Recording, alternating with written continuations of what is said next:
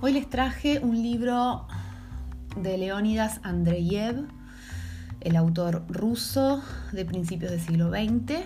Eh, la obra es Las tinieblas y es un relato o, mm, o, o novel también podríamos decir. Yo les voy a leer el primer capítulo y tengo ganas de que, bueno, después eh, los oyentes me vayan diciendo si quieren que continúe con algunas de las, yo les estoy leyendo partes de obras, si se enganchan con alguna en particular y quieren que siga, los escucho, eh, me avisan, me escriben y me, nada, podemos hacer una votación incluso y, y puedo continuar con algunas de las obras que quedan ahí leídas por partes, ¿no? Más que nada, esto es como una cata de libros también podríamos llamar, una cata de libros de mi biblioteca.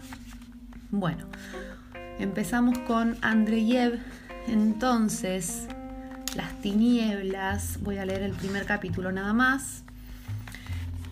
Eh, este es un libro que es, digamos, acá en la contratapa lo resume, eh, es un revolucionario perseguido por la policía, se esconde en un prostíbulo. Entonces empezamos. Capítulo 1. Hasta entonces tuvo suerte en todo cuanto hizo, pero aquellos últimos días le habían sido más que desfavorables, hostiles. Como hombre cuya vida entera parecía un juego de azar muy peligroso, conocía bien estos bruscos cambios de fortuna y sabía aceptarlos con calma. La apuesta en este juego era la vida, su propia vida, y la de los demás, y gracias a eso había aprendido a estar siempre alerta, a darse cuenta rápidamente de la situación y a calcular con sangre fría. Esta vez tenía también que obrar con astucia. Un azar cualquiera, una de estas pequeñas casualidades que no se pueden prever siempre, había puesto a la policía sobre su pista. Hacía dos días que él, terrorista y lanzador de bombas conocido, se veía perseguido incesantemente por espías que le encerraban en un cerco estrecho y apretado. No podía hallar asilo en los círculos donde se conspiraba porque serían descubiertos por los espías. No podía andar más que por determinadas calles y avenidas, pero las 48 horas que llevaba sin dormir, constantemente en guardia, le habían fatigado de tal modo que temía otro peligro. Podía quedarse dormido en cualquier parte, sobre un banco, en una calle, hasta en un coche, y ser conducido a un puesto de policía de la manera más estúpida como un simple borracho. Era martes. A los dos días, el jueves, tenía que realizar un acto terrorista muy importante. Todo el comité venía haciendo desde largo tiempo preparativos para el asesinato y precisamente a él se le había conferido el honor de arrojar aquella última bomba. Así pues, era preciso, costara lo que costara, no dejarse detener hasta aquel día.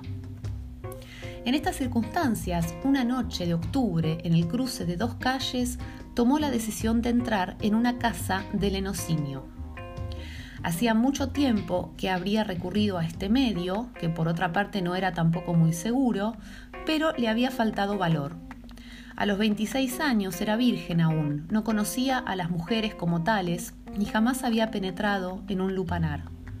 En otros tiempos tuvo que sostener una larga y penosa lucha contra su carne, que se rebelaba pero se había ido acostumbrando poco a poco a dominar sus deseos sexuales y aprendió a mirar a las mujeres con calma e indiferencia. Ahora, puesto en la necesidad de tener estrecho contacto con una de esas mujeres que venden amor como una mercancía, lo que quizá le obligaría a verla desnuda, presentía toda una serie de pequeños inconvenientes muy desagradables. En rigor estaba dispuesto, si era absolutamente necesario, a aceptar el amor carnal de una prostituta que iba a encontrar en la casa del enocinio. Actualmente, cuando no sentía ya ningún deseo de poseer a una mujer y sobre todo la víspera de un acto tan grave y decisivo, su virginidad no tenía ya importancia ni él se la concedía pero aún así era desagradable como un pequeño detalle tan repugnante como ineludible. Una vez durante un acto terrorista al que asistió como lanzador de bombas de reserva, vio un caballo muerto por la explosión, con la grupa desgarrada y los intestinos al aire, y este pequeño detalle terrible y repulsivo y al mismo tiempo inútil e inevitable le causó una impresión aún más penosa que la muerte de su camarada, al que la bomba mató allí mismo. Y en tanto pensaba serenamente, sin miedo alguno, hasta con alegría en lo que de allí a dos días iba a suceder, y en que muy probablemente habría de morir, La noche que tenía que pasar con una prostituta, con una mujer que hace del amor una profesión, le parecía absurda, estúpida, algo impropio y desprovisto de lógica. Pero no había más remedio, estaba ya tan extenuado que no se podía tener en pie. Voy a leer un pedacito del capítulo 2. Llegaba demasiado temprano, las 10 de la noche, pero la gran sala blanca con sillas doradas y espejos a lo largo de las paredes estaba ya dispuesta para recibir a los visitantes. Todas las luces estaban encendidas. La casa era de las de primera clase. Ante el piano, cuya tapa fue levantada, se sentaba un músico joven muy correcto, vestido con una levita negra. Estaba fumando, poniendo gran atención en que la ceniza del cigarro no le cayera en la ropa, y hojeaba los cuadernos de música. En un rincón cerca de un salón casi a oscuras estaban sentadas unas junto a otras tres muchachas que hablaban en voz baja. Cuando entró, acompañado por la dueña de la casa, se levantaron dos de las muchachas, la tercera siguió sentada. Las dos primeras, que llevaban vestidos muy escotados, le miraron a los ojos con expresión provocativa y al mismo tiempo indiferente y cansada la tercera, que llevaba un vestido negro muy ajustado al cuerpo, volvió la cabeza y mostró un perfil sencillo y sereno que le hacía parecer una joven honrada, sumida en sus reflexiones.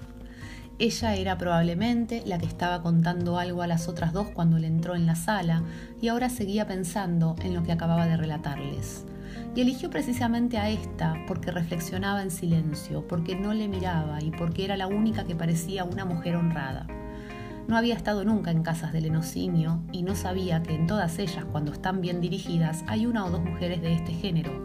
Van siempre vestidas de negro, como monjas o viudas jóvenes, sus rostros están pálidos y sin colorete, mantienen la expresión severa y procuran dar a los hombres la impresión de honradez pero cuando se van con los clientes a la alcoba y comienzan a beber, son como todas las demás mujeres de su especie y a veces peores.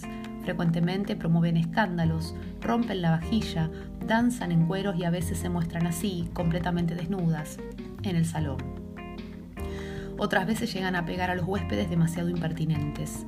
Estas son las mujeres de las que se enamoran los estudiantes borrachos que empiezan a predicarles una nueva vida de honradez. Pero él no lo sabía.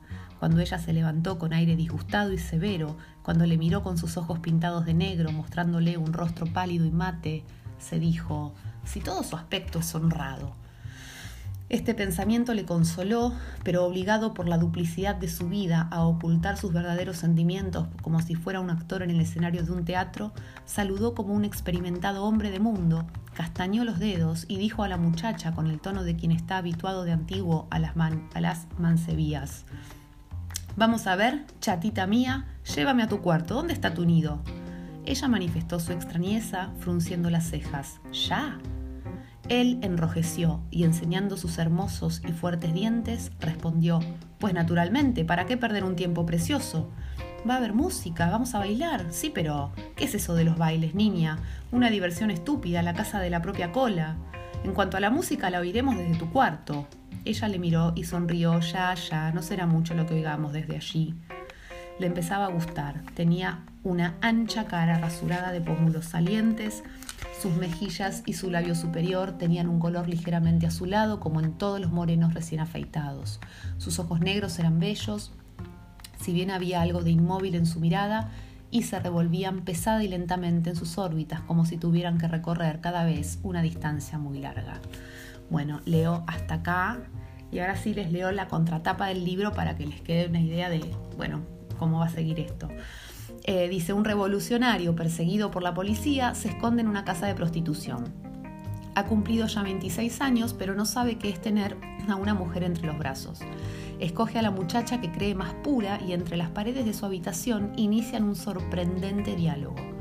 La muchacha, en un formidable anhelo de purificación, se siente atraída por el idealista ingenuo, en el que intuye la bondad de la que ella carece, y mientras el progresivo amor que siente por él le abre caminos de insospechada elevación, el revolucionario, por el contrario, ve alejarse los ideales que le habían guiado hasta entonces, hundiéndose en lo opaco. Andreyev, en este relato palpitante, dibuja con mano maestra la ceguera del ser humano y su formidable egoísmo.